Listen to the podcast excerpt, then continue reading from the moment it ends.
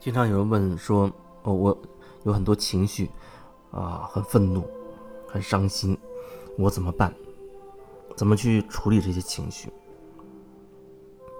那我会觉得，有情绪，当然要选择一种方式，你觉得适合你的方式，去把这些情绪发泄出去，宣泄出去。虽然我会说。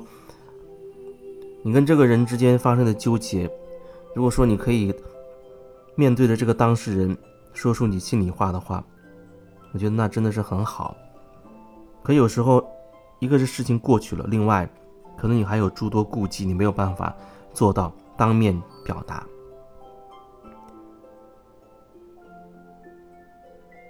那么可能我们就需要找一个适合的环境，你要自己去。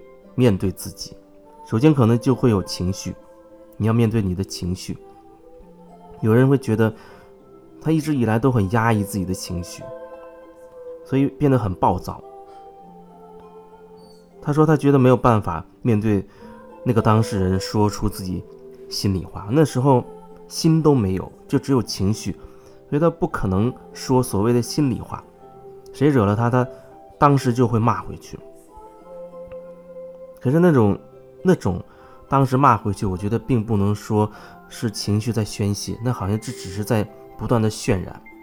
你有一种模式吸附很多情绪，你在一种无意识的状态下发出这种情绪，那只是在渲染这个情绪，而没有真正的所谓的看到、觉察。给你自己的时候，当你觉得你现在可以回到你的呼吸，有所觉察的时候。你可以通过一些方式去发泄这些情绪，比如说，你可以找到一些特别有感觉的歌曲、音乐，好好好的反复的去听，去听一个人静静的在那里听，好好的感受那个音乐、那个歌曲对自己内心的冲击，通过那个歌曲、那个音乐去表达你的情绪。哭也好，愤怒也好，拼命的嘶吼、嚎叫也好，使劲的用力、全力的砸枕头、摔枕头也好，你会找到适合你的一种方式，尽全力。我觉得无论是喊或是打枕头，当你带着意识、有觉察的去用尽全力这样做的时候，那真的是很好的一种宣泄的方式。有意识的在宣泄你的情绪，有些情绪积累的太多了，积累的真的是几十年了啊！他也在时不时的去做这样的一个宣泄。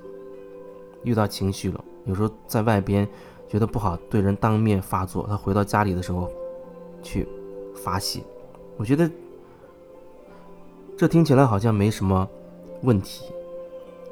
那我还是想要表达，如果说在那个当下，你是有觉察的，你可以把你的状态可以真实的去表达的话，你可以告诉他，说清楚，你很愤怒，你很生气，你想怎么怎么样。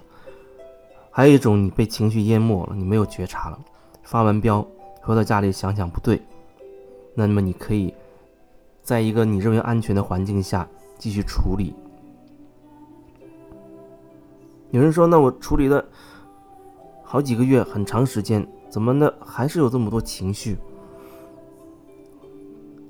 怎么情绪越处理越多？这种感觉。”我想说，几十年甚至更久的积累，确实有很多很多的情绪。首先，我觉得宣泄情绪，你要是有意识的这样去做。你知道你在宣泄情绪，不管我前面说的用，啊，你有感觉的音乐歌曲作为媒介，或者是直接就用全力去砸枕头、去骂、去打、去喊，那都可以。它会一层层的宣泄掉你的情绪，宣泄这些情绪，一个是可以让自己轻松一些，另外我觉得宣泄到一定程度，你可以感受到那个情绪深处的东西。因为我觉得，透过不断的去宣泄情绪，其实我们会慢慢的去看清自己到底为什么会有这么多情绪，那个模式到底是什么？到底是什么模式？什么意识会让自己不断的有那样的情绪，吸附那样的情绪？当你开始看清自己的那个模式的时候，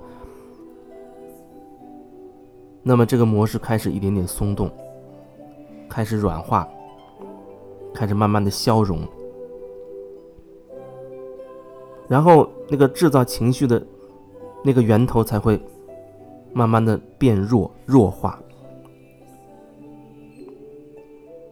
所以宣泄情绪是一方面，另一方面你还要透过宣泄宣泄情绪，能够慢慢的一点点看清楚自己到底为什么会变成这样。自己到底这些情绪到底是从哪里来的？你可以感受到什么？不要可以不做任何限制啊！宣泄完情绪，你觉得那些情绪到底来自哪？是针对谁？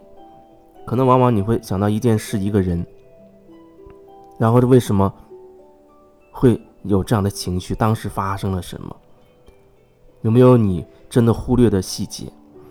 你当时真实的感受又又是什么？重新带着觉察，再回到之前的那个场景里，重新带着觉察回去，而不是一回去首先就被当时的情绪淹没。所以这也是为什么要宣泄情绪，不然有时候有人告诉我说，他也不断的回去，回去好多次啊，就回忆那段历史。可是，一一一回去发现，还是很愤怒，还是很愤怒，一直每一次都是这样，那觉得没有什么帮助。那我只能说，你每一次都回到了那个情绪里，而没有穿透那个情绪，进入到那个当下真实发生的那个事情里面。到底发生了什么？你还没有来得及看清，你就又一次被那个时候的情绪所淹没了。所以，我们可能会用各种方式在在一起，因人而异的去引导，哦，该发的情绪去发泄掉，然后没有那么多情绪了，你再回回过去，去感受过去发生的那件事的时候，它就会变得清晰一些，就会容易一些。那你可能慢慢的看清楚，哦，原来那件事情是这样的，在那个过程中，原来我内在发生了这样的变化，你会一点点看清楚那个过程中你自己的状态，不然你可能依然带着某种巨大的批判，带着某种巨大的情绪在那里，有了那样的观念啊，那样的情绪，这就像很厚的一层雾。就像一种有色眼镜一样，你戴着这样的眼镜，你没有办法看清楚到底发生了什么，所以你不是真的回到过去，你又是回到那情绪里面了。所以要好好的去面对自己的情绪，找到适合自己的方式去发现你的情绪，然后一点点觉察自己。情绪后面到底是什么样的模式？到底发生了什么？